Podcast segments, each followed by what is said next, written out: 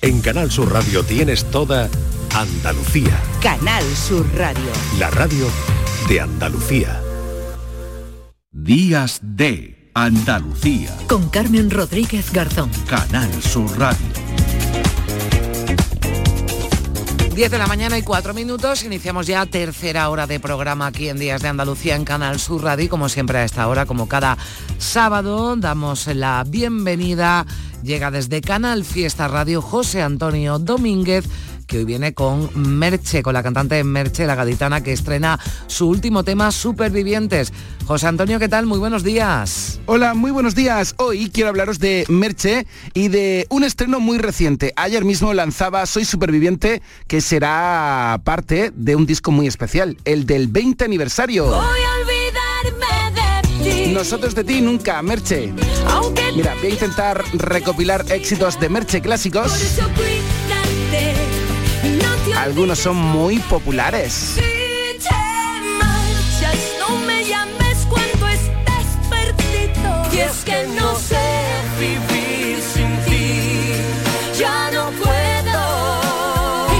Mismo Merche presentó Soy Superviviente, su nuevo éxito. Además, últimamente está haciéndole guiños en las canciones nuevas a las canciones clásicas. De esta manera podremos decir que Soy Superviviente es una canción que está hermanada con Abre tu mente, que fue uno de los primerísimos éxitos de la gaditana. 20 años en la música y que sean muchos más. Vamos a poner ahora mismo la canción Soy Superviviente y pillaréis lo del guiño a Abre tu mente. El día 1 de marzo estará en concierto en el Gran Teatro de Córdoba. Después, el día 16 de marzo, en Cádiz, Palacio de Congresos. El 5 de abril, en Sevilla, en el Auditorio Nissan Cartuja. Y ahora mismo, aquí, que tengáis un buen fin de semana. Días de Andalucía. Todo quedó atrás, ya lo superé, ahora supérelo usted. Porque yo con lo que nos pasó crecí.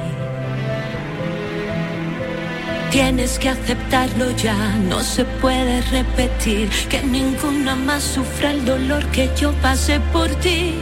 Ojalá que si no cambias nadie te vuelva a amar, ni una más. A ver si lo entiendes ya, que fuiste tú quien hizo de diablo a mi vera y de príncipe de puertas afuera.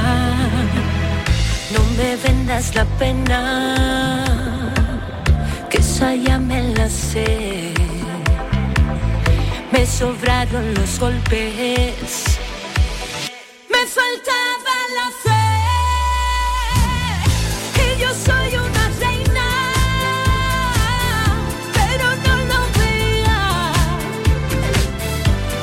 Y con su último trabajo llegamos a las 10 de la mañana y 7 minutos. Enseguida por aquí Nuria Gaciño.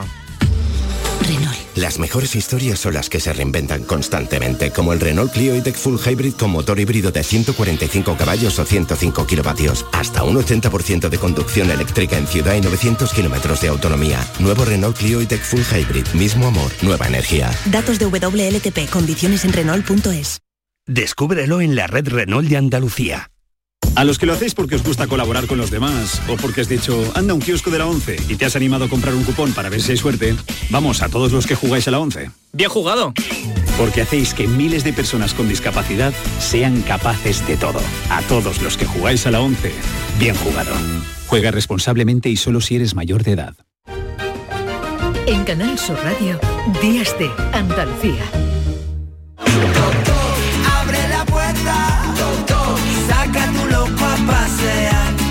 Abre la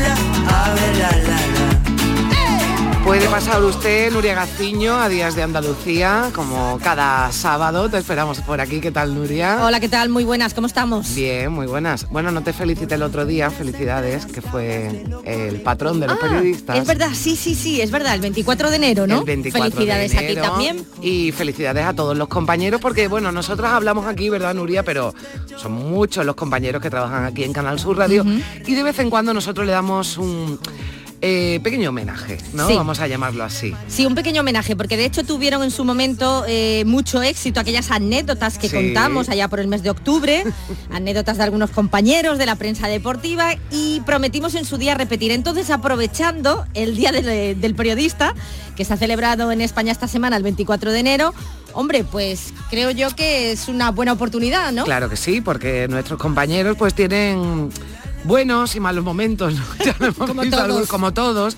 Tenemos buenos días, algunos días un poquito eh, peores y bueno, y este trabajo que es apasionante y que nos encanta, pero claro, también nos deja momentos, eh, bueno, algunos divertidos, Sí.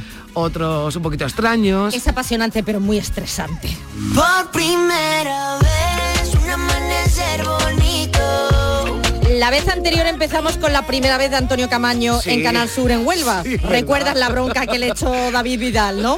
Sin venir a cuento porque se equivocó de persona. Sí. Bueno, pues hoy vamos a Lo comenzar. confundió, ¿no? Digamos. Exacto, exacto. Luego y le pidió perdón. Antonio, el bueno de Antonio se llevó, se ahí un... Que sofocó. Es que no lo dejaba hablar, no le dejaba hablar para, para explicarle el malentendido, ¿no? Bueno, pues hoy vamos a comenzar por la primera vez por el debut de Eduardo Gil, en la actualidad, como saben, jefe de deportes, o sea, mi jefe, Sí. eh, por su debut a las órdenes de José María García, que eso eran palabras mayores.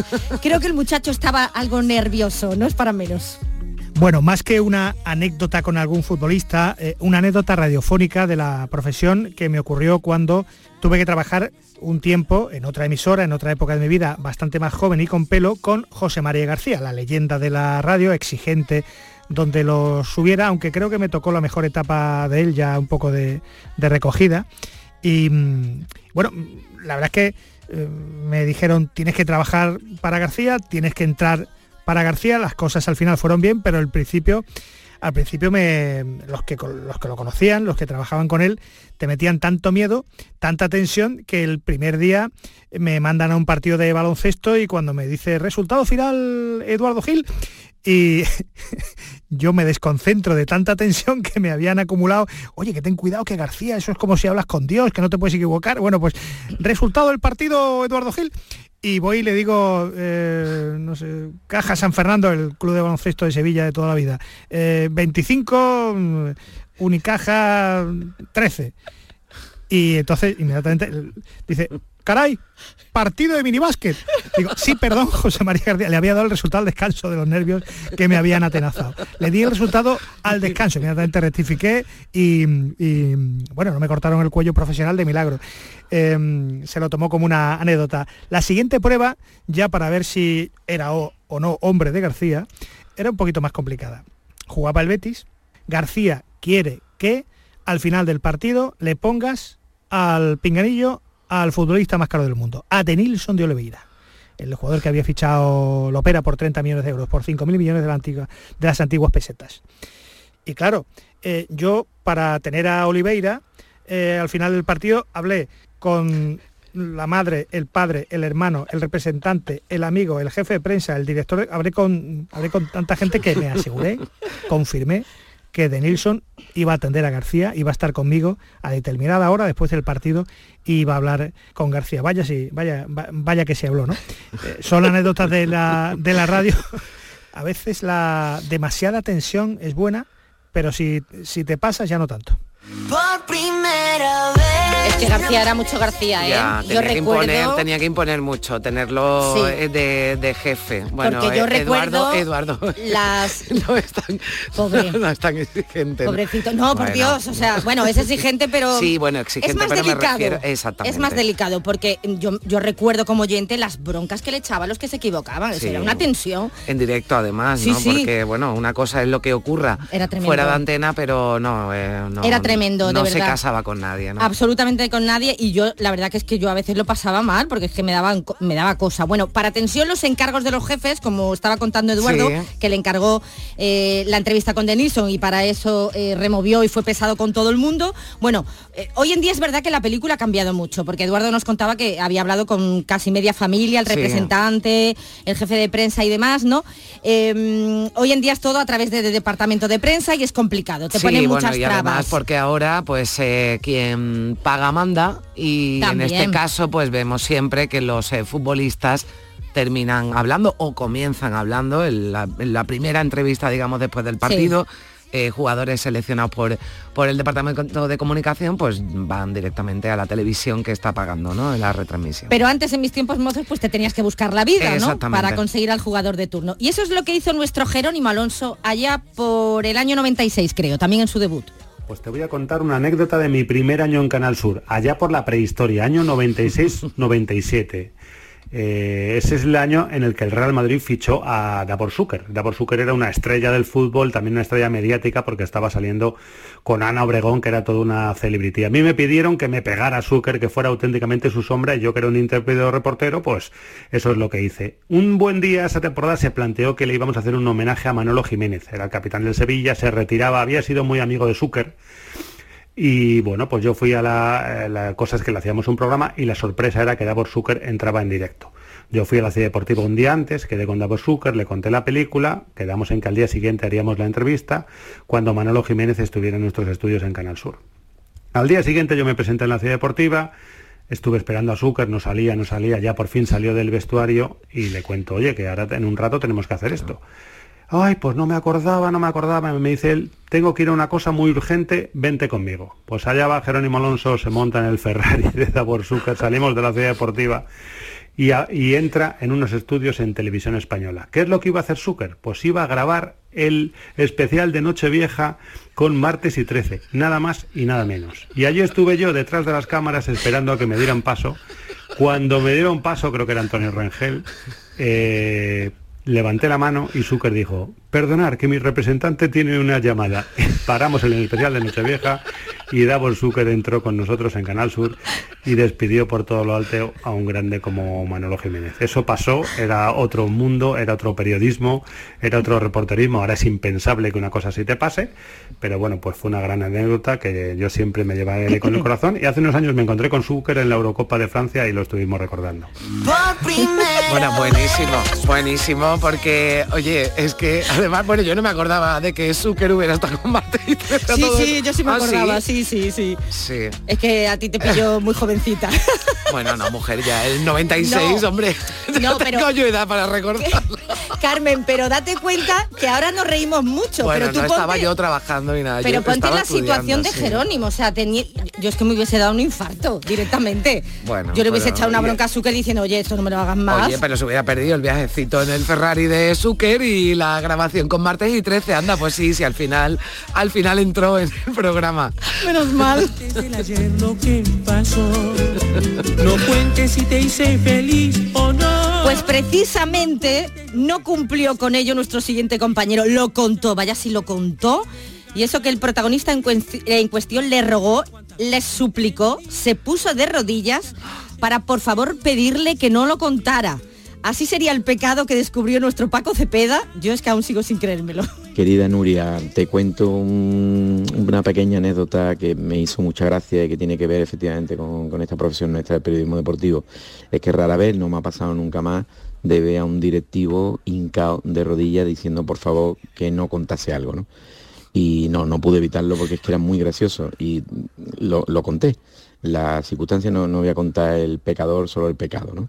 Un, ya te digo, un directivo de- del Sevilla, un consejero, que en un partido que le tocó presidir o copresidir eh, el palco de la ciudad deportiva del Sevilla en un Sevilla B o Sevilla Atlético Córdoba, estuvo departiendo con los, sus invitados del Córdoba y bueno, cuando terminó el partido, eh, en concreto una persona se dirigió y le dijo después de, de charlar un rato, oye, por cierto, cuando volváis a Córdoba, por favor, mm, darle un recuerdo y un abrazo muy grande a Rafaelito Jaén, que es muy amigo mío.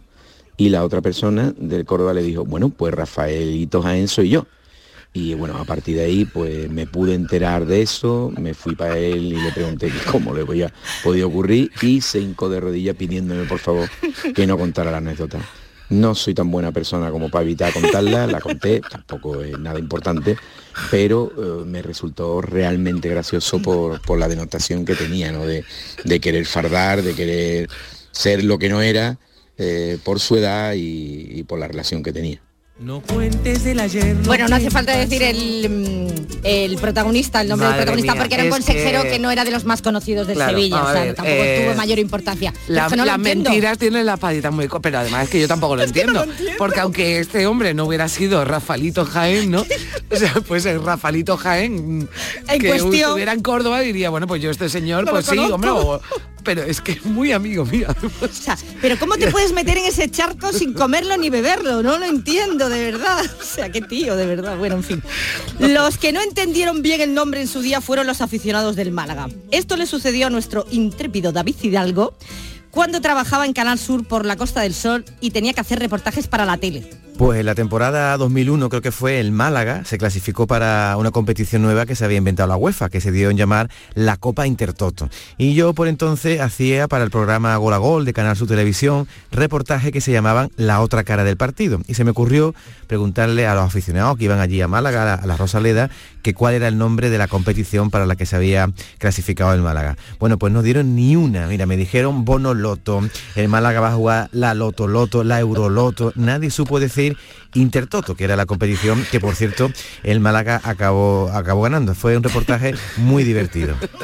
la Intertoto bueno sí yo me acuerdo porque bueno es un poco lo que es ahora la conference no Sí, algo así parecido Un poco, ¿no? sí, sí. Podríamos, eh, sí. equipararlo, ¿no? Igual no tiene la misma norma en la estructura, pero bueno, sí. eh, Es por el estilo. Algo así para Pero- quien no se clasificara, ¿no? Para UEFA, pues. Pero no, no era tan difícil, ¿no? No, bueno, pero cuando no lo conoces y, y aquí la guasa marinera es, Hombre, es total. Es un nombre cachondo. Sí, bueno, yo me esperaba incluso de David alguna... Cuando ha empezado así, digo, a ver por dónde va a salir, pero bueno. Alguna vale. maldad peor, ¿no? Exactamente. Bueno, seguimos con David porque tras su paso por la tele se vino para la radio Mm. y se tiró la tira de años abriendo el deporte por las mañanas, tenía como unos 10 minutos y eh, no sé si recuerdas que ponía mucha música. Sí. Además música que era imposible no despertarse porque es que era música cañera para Sí, bailar, sí, vamos. La chunta chunta. que Eh, efectivamente, Sí, el sí. tachun tachun de las Recuerdo yo algunos años coincidiendo con, con David, los Bueno, madrugones también. Pues lo van a escuchar ahora, lo que le sucedió mm, a raíz de esas músicas, y escuchen también atentamente la que lió el día que la esquiadora granadina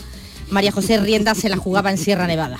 Mira, yo hacía por la mañana un programa de deportes que se llamaba La Primera Jugada, tenía mucho ritmo, mucha música y, creo que ayudaba, además de dar información deportiva, ayudaba a despertar a la gente, ¿no? Porque se emitía muy temprano. Y un día vino por aquí el defensor del pueblo andaluz, José Chamizo, que además era cura, era sacerdote, y de pronto pregunta y dice, ¿dónde está el David ese? Y yo no sabía dónde meterme. Pensaba que me iba a echar una bronca por alguna cosa que hubiera dicho. Digo, soy yo, soy yo, José. Dice, hijo, es que me pone todas las mañanas como una moto. Y, y nos reímos todos mucho porque no pensábamos que el, defensor del pueblo, que en teoría era un señor serio y tal, soltara eso de, de un programa de deporte que se emitía por las mañanas, ¿no? Recuerdo que un día la lié para sin querer porque se me ocurrió, por darle un poco de frescura y originalidad a mi programa de deportes, a la primera jugada, se me ocurrió hacerle una especie de Padre Nuestro a María José Rienda, que tenía ese día una competición importante, y dije algo así, como María José nuestra que estás en Sierra Nevada, venga a nosotros tu medalla, el podio nuestro del año pasado, dánoslo hoy, perdona si a veces no te echamos cuenta y damos cabeza, pero es que no ganamos desde la Blanca Ochoa, no nos deje que nos durmamos en la retransmisión y líbranos de las caídas en la nieve, amén. Digo, fue una tontería, fue una cosa para llamar la atención un poco de una manera original de que esa- ese día competía María José Rienda. Bueno, pues no sabes tú la que se formó, porque parece ser que a la gente no le gustó que yo hiciera, el que cogiera el formato de un Padre Nuestro, ¿no? Para dar una información deportiva. Bueno, pero me cayeron críticas por todos lados. Yo me, me resbaló un poco todo y me reí, pero mm, uno no sabe muchas veces las cosas que dice y la trascendencia que puede tener, ¿no? Fue también muy, muy gracioso. Yo lo recuerdo con mucha gracia. Ay. Estuve buscándolo, ¿eh? Sí, no, pero, pero no, imperdonable, eso claro. no lo guardamos, qué pena, ¿eh? guardamos. Qué pena. Pero a mí me pareció súper original, muy divertido, porque Bueno, además lo hizo con mucho cariño. Sí, porque la verdad es que, bueno, David todavía, que lo escuchamos en las mañanas de eh, con, con Jesús Vigorra, ¿no? Y, y también con Yuyu, bueno, Sí. pues eh, David... Es Es súper ingenioso. Es muy ingenioso y tiene muchas ocurrencias y muy divertidas. Pero claro, hay veces que cuando se toca la religión, cuidado, cuidado. David. cae, se vuelve a levantar.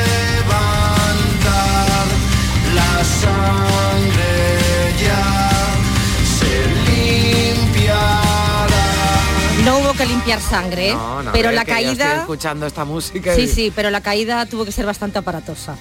Eh, me imagino además que más de uno se asustaría.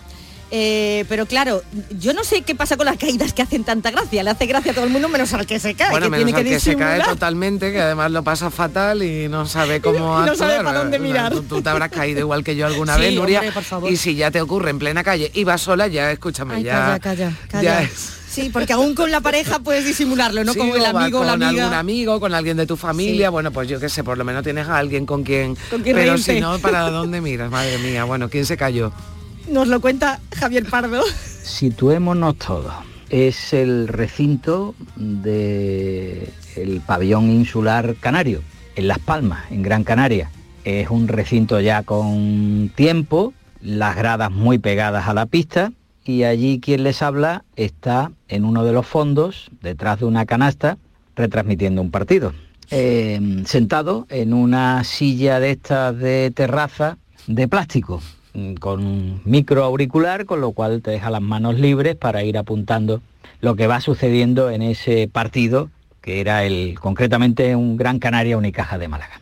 Pues como la cosa está tranquila y eso te da, esa situación te da cierta libertad, pues eh, las manos en la nuca, eh, echado un poquito para atrás, ya que con el micro auricular te permite esa libertad.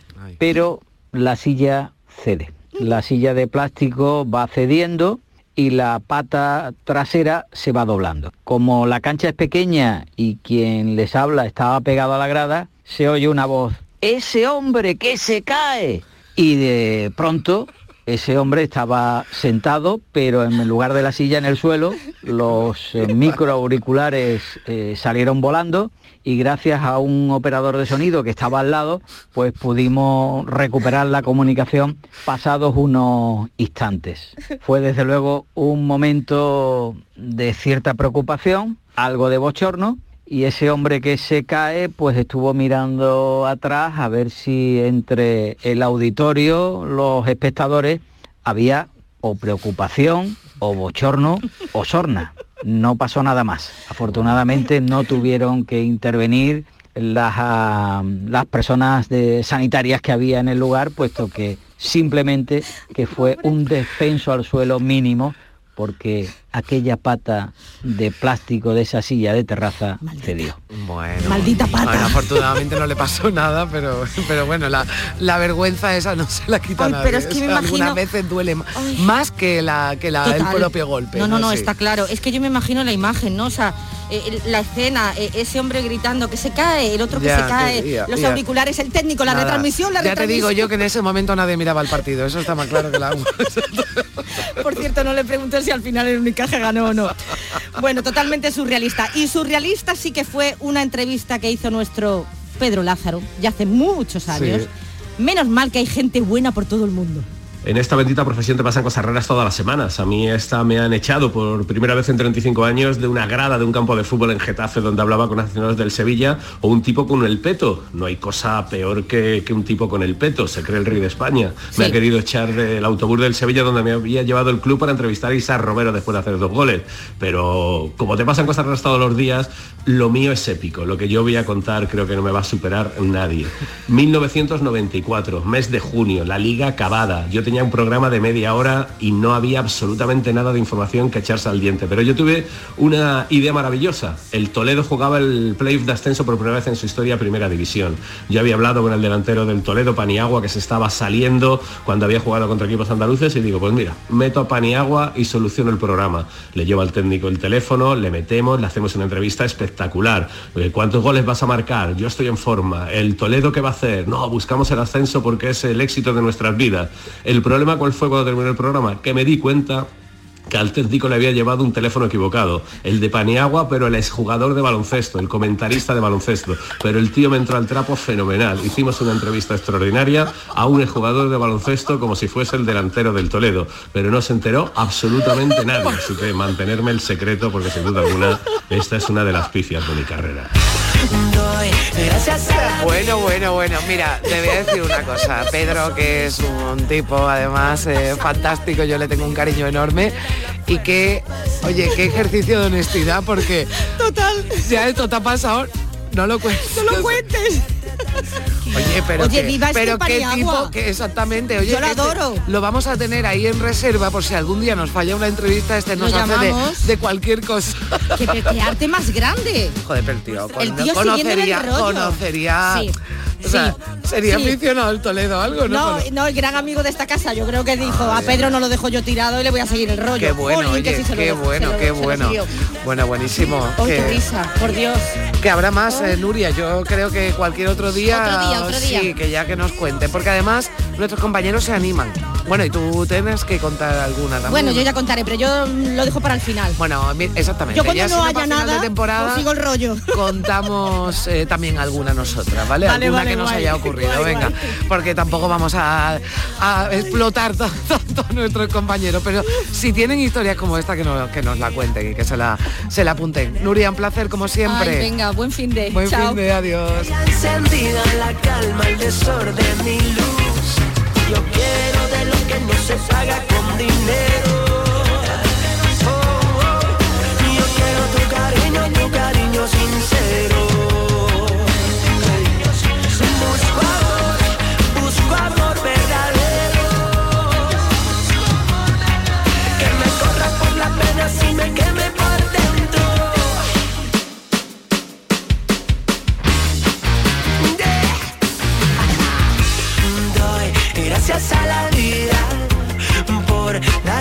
Sonrisa, por ser la vitamina que me da la fuerza para seguir para arriba. Doy gracias cada día por tenerte tan cerquita. Mi puerto, mi estrella encendida, la calma, el desorden, mi luz favorita.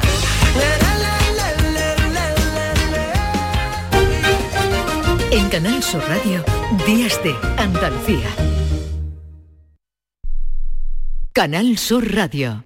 ¿Ya conoces las lavadoras Nevir? Lavadoras de hasta 12 kilos con motor inverter y etiqueta energética clase A. Porque Nevir siempre piensa en el ahorro de la factura de la luz. Con las lavadoras Nevir podrás esterilizar la ropa deportiva y disfrutar de su velocidad de centrifugado y sus tres modos de lavado rápido. Disponible en tiendas El Golpecito. Polígono Recisur, calle Pie Solo 120. Alcalá de Guadaira, Sevilla. Vive las rebajas en Los Alcores. Encontrarás todo lo que estabas buscando al mejor precio. Moda femenina, masculina, infantil, calzado, decoración y complementos para el hogar, deporte. No las puedes dejar escapar. ¿Hay ganas de rebajas? A92, salida 7, Alcalá de Guadaira, Sevilla. Centro comercial Los Alcores. Mucho donde disfrutar. El amor no se mide en minutos, sino en momentos. Regala a tus seres queridos momentos llenos de arte y pasión. La exposición inmersiva Van Gogh Grandes Éxitos te espera todos los días en el Pabellón de la Navegación en Sevilla. Consigue la entrada en van-gogh.es. ¿Y tú de qué eres? ¿De chirigote o de comparsa? ¿De folla o de la calle? ¿De carrusel o de cabalgata? Nosotros no elegimos. En carnaval somos de Cádiz. Melón y sandía Caridul. Lo más fresco del carnaval. Visita nuestra página web www.caridul.com. Si mezclas Andalucía, el fin de semana y la radio, sale gente de Andalucía. Disfruta de un programa en el que sentimos Andalucía a través de su gente, en el que nos dejamos seducir y nos enamoramos de una tierra repleta de tradiciones, de una gastronomía de bandera y de un patrimonio fascinante. Y todo a través de su gente. Gente de Andalucía, los sábados y domingos desde las 11 de la mañana, con Pepe da Rosa. Contigo somos más Canal Sur Radio. Contigo somos más Andalucía. En Canal Sur Radio, Días de Andalucía, con Carmen Rodríguez Garzón. 10 de la mañana y 32 minutos con Primi Sanz. Ya saben, nos acercamos siempre a nuestra historia. Y hoy, Primi, ¿qué tal? Muy buenos días. Hola, muy buenos días, ¿cómo estamos? Nos vamos a dar un paseíto por Granada. Pues sí, por Granada y además la Granada Mm. del 1800. Eh, el primer tercio de, de 1800, principios del siglo XIX, que es una ciudad que está todavía a mitad de camino entre lo medieval, eh, llegan los primeros viajeros, luego llamados románticos, y se proyecta una imagen de una ciudad misteriosa, llena de leyendas. Hoy vamos a hablar de esta ciudad y de uno de esos viajeros que es Washington Irving, porque en el Museo de la Casa de los Tiros hay una exposición hasta el día 3 de marzo que precisamente nos habla de quién era Washington Irving y sobre todo de aquella fascinación que tuvo no solo por Granada, sino por la Andalucía de aquella época que se parecía también a, a Granada. Era, era lo más exótico que había en Europa en, aquel momento. Bueno, sí, Granada, digamos, como epicentro ¿no? de, esta eh, exposición, de esos viajes que realizó por Andalucía Washington Irving y su fascinación por Andalucía de 1828-1829, así se llama esta exposición. Eh, la directora de la Fundación Pública El Legado Andalusí, Concha de Santana, eh, ya nos escucha. Hola, ¿qué tal? Muy buenos días. Buenos días, una alegría que os intereséis por esta, por esta fundación, por esta exposición y por esta magnífica ciudad que es Granada. Muchas gracias. Bueno, fascinación desde luego que tenemos y que compartimos, ¿verdad? Y así se refleja en esta muestra, eh, Concha, de, eh, la fascinación que tenía Washington Irving por Andalucía y especialmente por, por Granada. ¿Qué, ¿Qué podemos ver ahí en esta, en esta muestra? Bueno, esta muestra en realidad es una muestra muy especial porque aunque está ubicada en Granada y para Granada Washington Irving es un personaje muy importante, ya que hace esos famosísimos cuentos de la Alhambra, realmente lo que recoge es todo el viaje que él hace por Andalucía. Él se instala en Sevilla, está allí aproximadamente un año, disfruta de nuestras costumbres andaluzas, va a los toros, disfruta de la gastronomía, eh, de la alegría de las calles, del buen tiempo. Algo muy curioso porque en esa época se interesa por los lugares colombinos, que era algo que normalmente no se visitaban, y va a visitar esos lugares mm. colombinos. Claro, Ana, digo, Concha, Concha, es que precisamente, y había que contarlo aquí, Concha, que había que contarlo aquí cuando ha hablado de los lugares colombinos, porque él viene a hacer una biografía de Colón, porque él era periodista y le habían encargado una biografía de, Colón. Claro, tuvo que ir a la fuente donde estaba toda la huella de que Colón dejó en Andalucía. Por supuesto, pero él en realidad lo que es es una persona profundamente cosmopolita, interesada por todo, porque realmente él es un diplomático y viene a trabajar a España como diplomático, como representante de los Estados Unidos. Pero además, además de hacer su trabajo, se queda fascinado por esa riqueza que hay en esta tierra. Y como tú bien has dicho, va a esos lugares colombinos que eran bastante desconocidos, que no había costumbre de visitarlos, y posteriormente inicia una ruta que tenemos recogida en la Fundación Legado Andalusí por esas magníficas ciudades medias eh, que vertebran Andalucía, como Écija, como Suna, eh, como Antequera, eh, como Loja, y finalmente recala en Granada.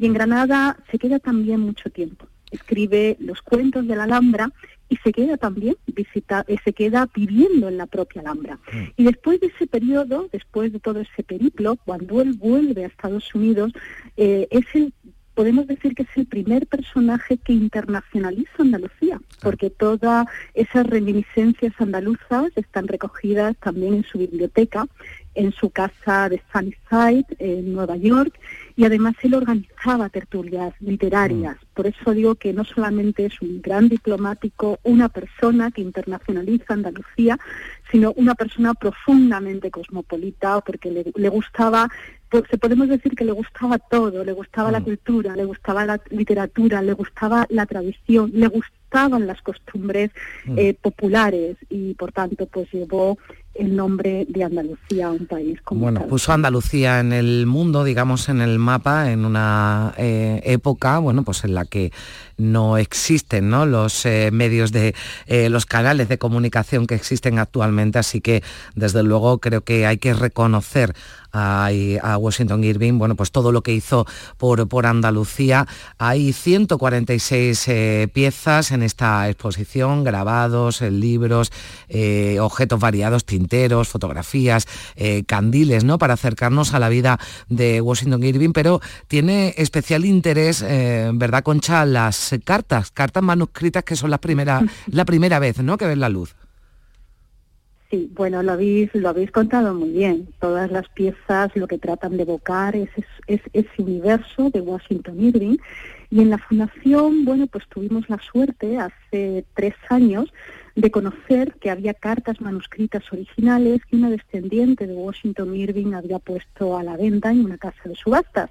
Mm. Así que bueno, obviamente pudimos pudimos acceder a ellas por un precio que podía que podía pagar la fundación porque somos una fundación pública, nuestros ingresos son muy limitados, pero fue una gran alegría poder tener esas cartas manuscritas originales que, que es correspondencia mm. de él con sus eh, con sus amigos, con su entorno cultural y que pueden verse en la fundación y que están a disposición, bueno, pues de todos los andaluces y de todas las personas que quieran que quieran visitarnos. Hay también cartas cartas de visita propias mm. em, propias de él. Hay em, ediciones, la primera edición de los cuentos de la Alhambra eh, en castellano, eh, también en, en inglés. También tenemos préstamos del propio Museo Casa de los Tiros, porque tiene una colección importante eh, relativa a este a este personaje. Y mm. por tanto siempre nos gusta cuando cuando estamos en un museo cuando estamos en una ciudad hacer una simbiosis con lo que también tienen esos fondos museísticos tan importantes que afortunadamente eh, tenemos tenemos en Andalucía.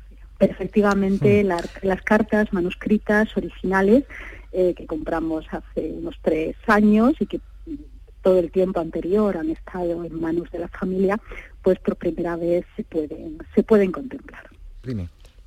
En, la Alhambra hay unas habitaciones, bueno, subiendo a la Alhambra ya se puede ver una estatua de Washington Irving y la Alhambra tiene también destacado en aquellas habitaciones que habitó una placa. Y es que esa vinculación de Washington Irving con la Alhambra es extraordinaria. Yo no sé, Concha, Carmen, si vosotras habéis mm. leído los cuentos de la Alhambra, pero realmente hay mucho de la realidad de la gente que vivía en la Alhambra en aquella época y también de todo aquello que, que tiene algo de mágico. Sí, las leyendas, ¿no? Que también... Todas las leyendas, mm. efectivamente. Las leyendas, y yo también me atrevo a decir, mm. los personajes singulares, populares, tan característicos de Granada, del mm. barrio del Albaicín, de la propia eh, de la propia ciudad, de personas que se dedicaban a oficios que ya que ya no mm. existen y que con todos ellos Washington Irving quiso tener relación. Por eso digo que es un personaje fascinante, porque es un hombre de una gran intelectualidad, eh, con conexiones importantes, pero también le gustaba estar en lo popular, estar en la gente entre la gente sencilla. Mm y enriquecerse de esas tradiciones que muchas veces eh, pues se transmiten desde no están en los libros sino que se transmiten a través de la oralidad no por eso es un personaje tan completo tan fascinante que posteriormente, después de su visita a Andalucía, de estar en Granada, pues ese, esa idiosincrasia andaluza, esa forma de ser, esa alegría que tanto nos caracteriza, pues fue capaz de reflejarla, de llevarla a otros lugares del mundo. Hay un taller familiar, eh, Concha, ¿cómo, ¿cómo se acerca, cómo se hace para acercar la figura de, Washington Irving, bueno, pues a, a los eh, más pequeños, ¿no? A los niños y adolescentes. Bueno, nuestras exposiciones en el legado andalusí siempre procuramos que sean, mm, tienen por supuesto un discurso expositivo, que es un discurso riguroso, un discurso histórico, un discurso académico, para esas personas que son más especializadas, pero luego son exposiciones para todos los públicos, pues por los objetos que aparecen mm. en las vitrinas, por las frases que ponemos en las paredes. Yo diría que es una exposición pues familiar, para que bueno pues las personas que están haciendo turismo o, los propios ciudadanos de Granada pues cualquier mañana cualquier tarde con tranquilidad se acerquen a ese museo que está en la calle Pavaneras que en sí es tan bello es un edificio es un edificio magnífico que entre en esa sala de exposiciones temporales sencillamente que disfruten que disfruten de lo que allí pueden encontrar. Obviamente, pues las personas adultas van a tener una visión de la, de la exposición diferente, pero también los más pequeños pues, pues se van a poder acercar esos objetos. Mm. Por ejemplo, estoy acordándome de los tinteros, ¿no? De la mm. forma de escribir en esa época, que es muy diferente a los bolígrafos o las plumas que podemos tener. O a las tablets, ya ni eso, ya ni, ya ni o a las tablets. También la propia caligrafía, la mm. propia escritura, cómo, cómo ha cambiado, cómo se cuida de esa caligrafía tan bella eh, bueno, tan artística, me atrevo, eh, me atrevo a decir. Y yo, y yo animo, animo a todo el mundo a visitar estas exposiciones con niños, porque es una forma de poder eh, transmitirles ese interés por la cultura, esa curiosidad, eh, Mm. el, el tener ojos y mirar el mundo pues para, para seguir aprendiendo cosas, esto es para los niños, para los adultos, ¿no? Para seguir aprendiendo cosas que desconocemos y seguir asombrándonos, ¿no? Yo creo que eh, la capacidad de asombro del ser humano es algo maravilloso y desde la Fundación Legal Andalusí pues también eso es lo que queremos lo que queremos transmitir. Y si lo hacen los más pequeños pues eso es excepcional porque esos niños pequeños luego cuando sean adultos seguirán mm, fascinándose y seguirán yendo a estas exposiciones. Pues ya lo saben, si quieren asombrarse, hasta el 3 de marzo pueden visitar esa exposición Washington Irving y su fascinación por Andalucía en el Museo Casa de los Tiros de Granada. Concha de Santana, directora de la Fundación Pública Andaluza, el legado andalusí. Gracias por estar con nosotros. Concha, buen día. Muchas gracias a todos ustedes por el interés. Gracias. Primi, un beso, hasta mañana. Un beso, hasta mañana.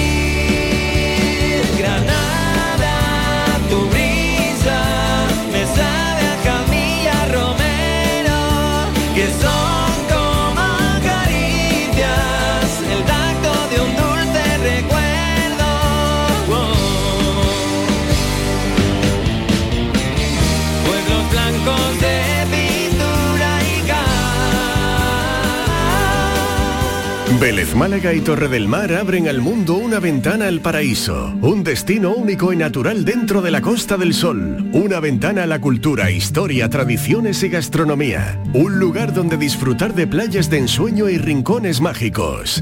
Vélez Málaga y Torre del Mar, una ventana al paraíso. Concejalía de Turismo, Ayuntamiento de Vélez Málaga. Frigorífico. ¿Cuál me llevo? Si compro la estufa no me llega para el frigo, pero también necesito lavadora nueva. ¿Qué hago? Cómpralos todos. En El Golpecito los tenemos mucho más baratos. El Golpecito. Electrodomésticos nuevos con pequeños golpes o arañazos más baratos y con dos años de garantía. El Golpecito. En Alcalá de Guadaira, calle Mairena, calle Naranjo y Polígono Recisur. En Utrera, calle Corredera. 955 68 76 11. ¿Has pensado en instalar placas solares en tu vivienda o negocio? Con Sol Renovables, enchúfate al sol. www.solrenovables.com o 955 35 53 49. La mañana de Andalucía. Canal Sur Mediodía. La jugada local de Canal Sur Radio. Andalucía a las 2. El mirador de Andalucía. Días de Andalucía. Toda la información local y de cercanía que te interesa está en tu radio. Canal Sur Radio Sevilla. La radio de Andalucía en Sevilla. En Canal Sur Radio, Días de Andalucía. La primera libertad del silencio. Música.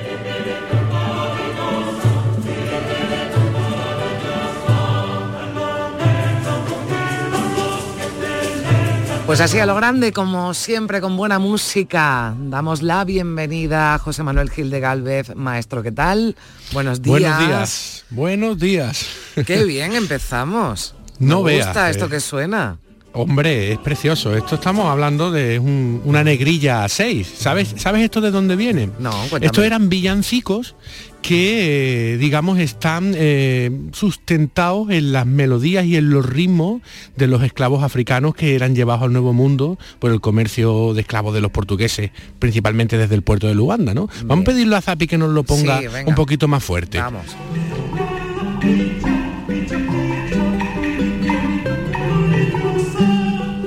Hay toda una literatura de piezas de este tipo que se denominan negrillas, ¿no? Y- Y, es de esto, ¿no? O sea, que lo que hace es mezcla la música proveniente de África con la música autóctona de Hispanoamérica y con toda la música occidental que los españoles llevaron allí. ¿no? Claro, y esa Eh, mezcla nos da muchas pistas, ¿verdad? Y una José música Manuel? muy alegre. Claro, sí, sí, sí, sí, nos da pistas, digo, de, de, bueno, el protagonista Sí. de, de hoy, porque precisamente, ¿no? Eh, se caracterizaba pues por esas mezclas, ¿no? Que lo, que lo hizo un malagueño, que es uno de Sí. los grandes compositores del barroco. Sí, fíjate, hoy traemos una persona, eh, eh, Juan Gutiérrez de Padilla, eh, eh, uno más que aquí está prácticamente desconocido, ¿de acuerdo? Y que es un grandísimo compositor, eh, bueno, básicamente a la altura para los, poco, los entendidos, ¿no? De Monteverdi y de Schutz, que siempre se ha dicho que han sido los compositores de este tiempo. ¿Qué tiempo es este? Final del siglo XVI, comienzo del siglo XVII. O sea, nació en 1590 en Málaga y falleció en 1664.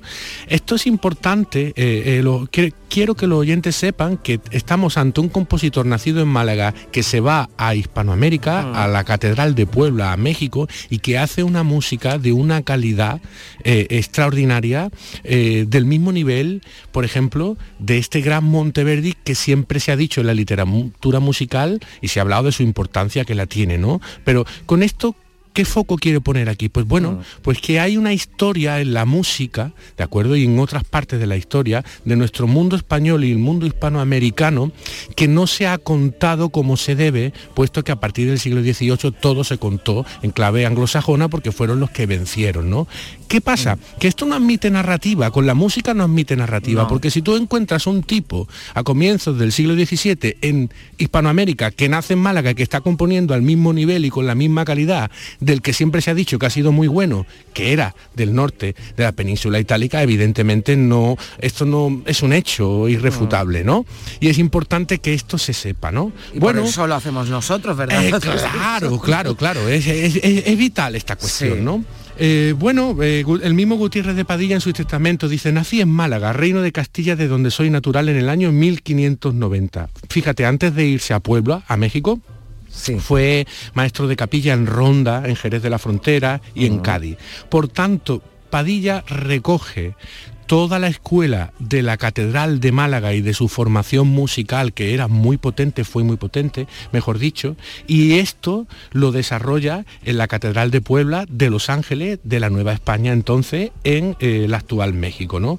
Eh, es importante eh, entender cómo fue él, él acogido allí, mm, em, como un grandísimo compositor, ¿no? De hecho, el Cabildo de la Catedral decidió mandar que sus partituras fueran encuadernadas y conservadas y por Mm. eso las tenemos tan bien hasta hoy día. Eso era una rareza, porque eso no se hacía. En aquel momento se componía, se estrenaba un día y se olvidaba. Entonces, que...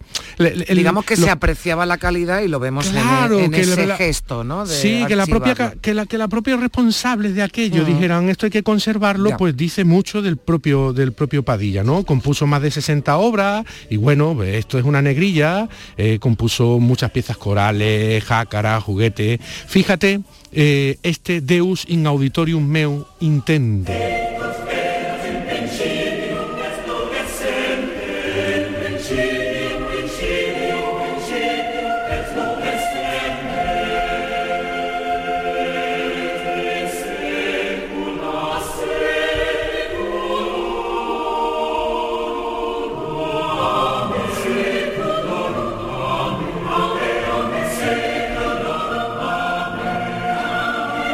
Bien suena esto también, eh, Está- José Manuel. Sí, Sí, que- mira, que- estamos ante un- uno de los mejores compositores de- de- del barroco español, obviamente, y eh, mm, parangonable a lo que te contaba al principio, Sí. ¿no? Eh, eh, cuando tú coges un manual general de historia de la música, que la gente lo pueda estudiar en Australia, en Estados Unidos, en España, pues bueno, cuando llegas al capítulo del Renacimiento y el Barroco, sobre lo que ocurrió en España y Hispanoamérica, pues a lo mejor hay tres líneas, ¿no? Y Mm. luego hay 300 páginas que hablan de otras cuestiones, ¿no?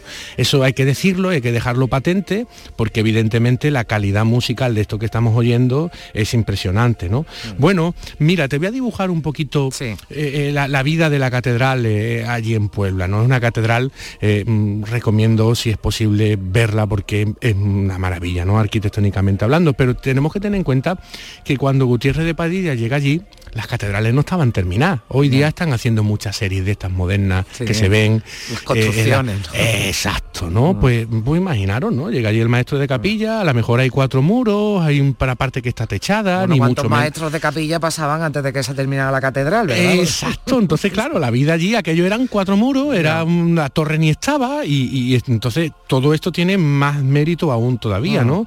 Y por allí, pues bueno, pasaron compositores, uno que se habla últimamente mucho, Igna- el italiano Ignacio de Jerusalén, ¿no? Este, Ah. Estuvo en Puebla, eh, en fin, Puebla representa una de las catedrales más importantes a nivel musical de todo el legado hispanoamericano junto a la Catedral de Guatemala. Que fíjate también Sí. que, que Gutiérrez de Padilla manejaba una fábrica de instrumentos musicales que se vendían en Guatemala. O sea, además de trabajar de maestro de capilla, Ah. eh, se dedicaba a esa historia también Mm.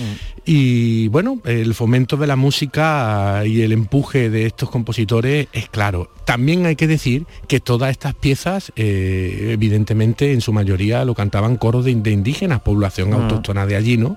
Que se integraban con, con esta cuestión eh, cultural, ¿no? Un poco... Formaba parte también de todo ese proceso de colonización y demás. Eh. Claro, claro. Tú fíjate, no sé si ves la película de la misión, ¿no? Claro. pues nos podemos imaginar un poquito esa cuestión, ¿no? Después de que todo se va instalando, ¿no? Pues, pues llega también en la música, llega el maestro musical y toda esta cuestión y eh, se van mixurando, ¿no? Mm. Eh, La, la música que se lleva con las Con la que hay allí, ¿no? La También. que hay allí, ¿no? Es, es- es algo precioso, es un proceso muy bonito. Pues mira, vamos a avanzar un poquito. Eh, fíjate este villancico que es un juego de caña a seis que dice eh, afuera, afuera, afuera, que vienen caballeros a celebrar la fiesta. Aparta, aparta, aparta, que el ciclo se ha venido al aire a jugar cañas.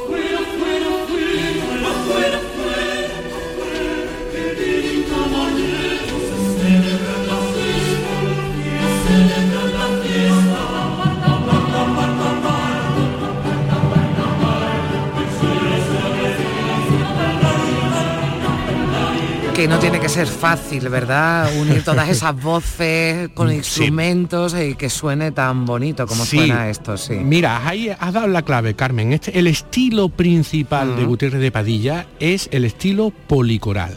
¿Qué es esto? Esto lo, se lo voy a contar a los oyentes muy rápidamente. Es un estilo, digamos, que nos lleva del Renacimiento al Barroco, pero que esto se descubre en la Catedral Basílica de San Marcos de Venecia, ¿de acuerdo? Porque se empiezan a hacer pruebas, como tiene dos coros, un coro empieza a cantar en un sitio, otro coro empieza a cantar en otro, ahí no pueden cantar juntos porque hay un efecto reverberante y un delay, un retraso, ¿no?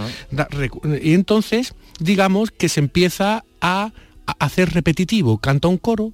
Para, luego canta el otro y así nace lo que conocemos por el estéreo. Esa es la primera Pasamos experiencia. del mono al estéreo, ¿no? Exacto, es la primera experiencia musical de la historia de la música que nace el estéreo. El estéreo nace en la Catedral de San Marcos de Venecia. Ah. Y entonces este compositor de Málaga representa esa policolaridad. Vamos a escuchar su Stabat Mater, que es una delicia.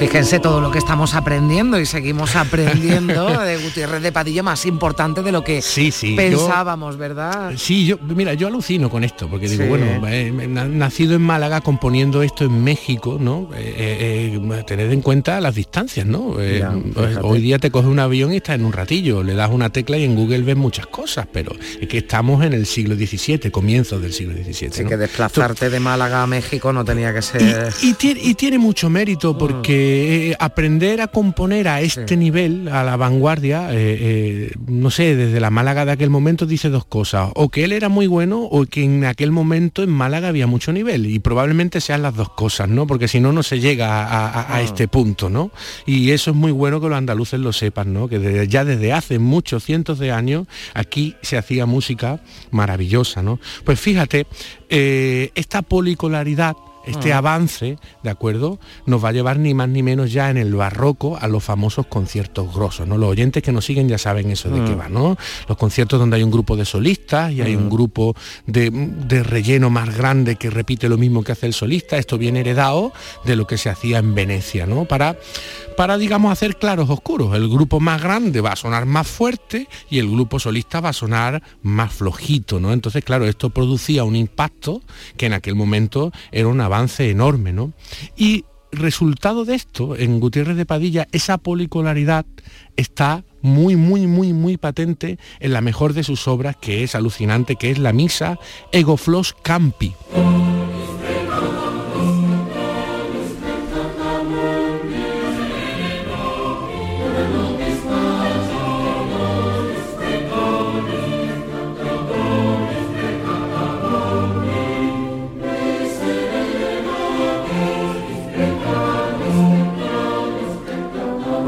Suena maravillosa toda esa música de Gutiérrez de Padilla. Nos queda un minutito, José Manuel. Sí, pues rápido. Sí. Mira, Gutiérrez de Padilla en la ciudad de Los Ángeles a 8 de abril de 1664 se enterró en la Santa Iglesia Catedral el maestro Juan Gutiérrez de Padilla, maestro de capilla. Te he escogido una jácara muy española, maravillosa, que se llama En la noche más buena.